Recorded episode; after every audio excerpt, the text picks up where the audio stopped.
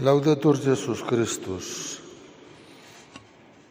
No es fácil ni de componer ni de interpretar este relato del Evangelio de San Mateo que acabamos de escuchar.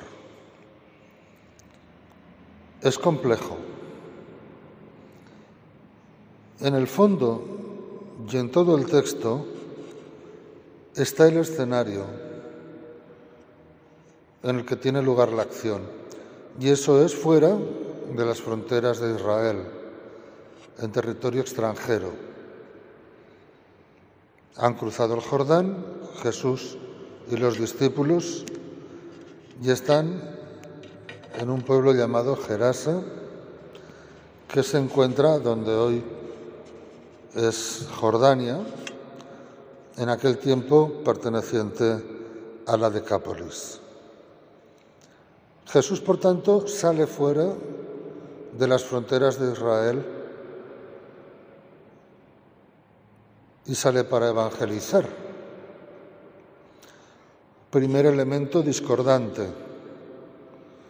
Jesús no ha venido solo a evangelizar al pueblo de Dios, sino que ha venido a traer la buena noticia también fuera del pueblo de Dios a los pueblos extranjeros.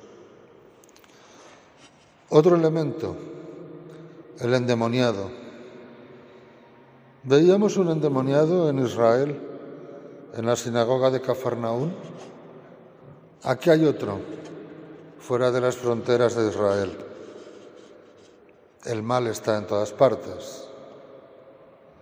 Jesús lucha contra el mal, no solo dentro de Israel, también fuera. Incluso el mal se siente incomodado por la presencia de Jesús. Le reclama, ¿qué has venido a hacer con nosotros, Hijo de Dios?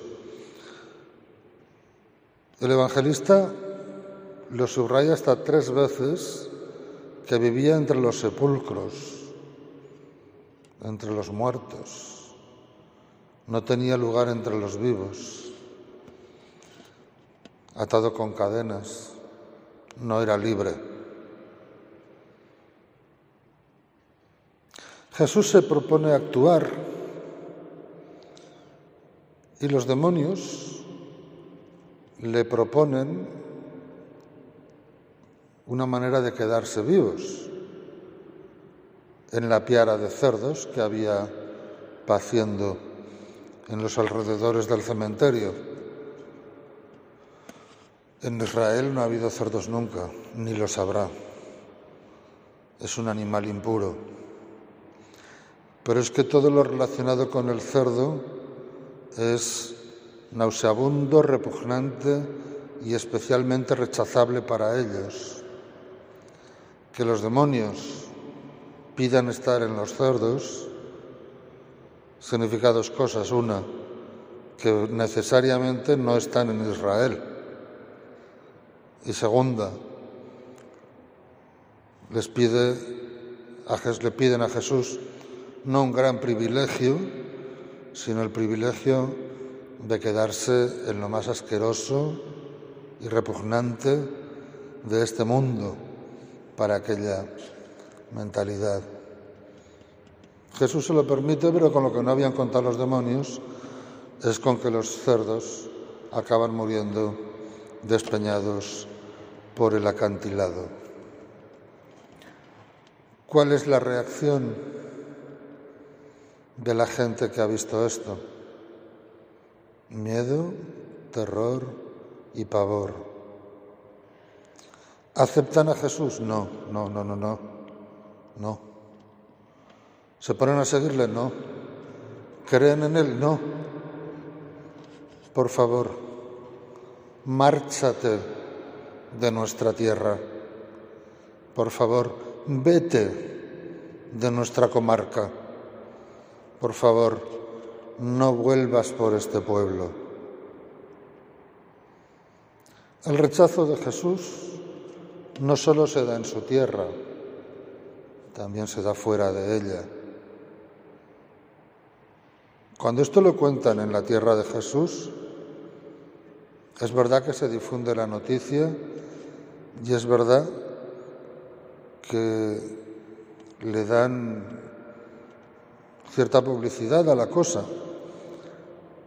y que algunos se admiran y se asombran, pero no entre los testigos visuales de los que vivían en Gerasa.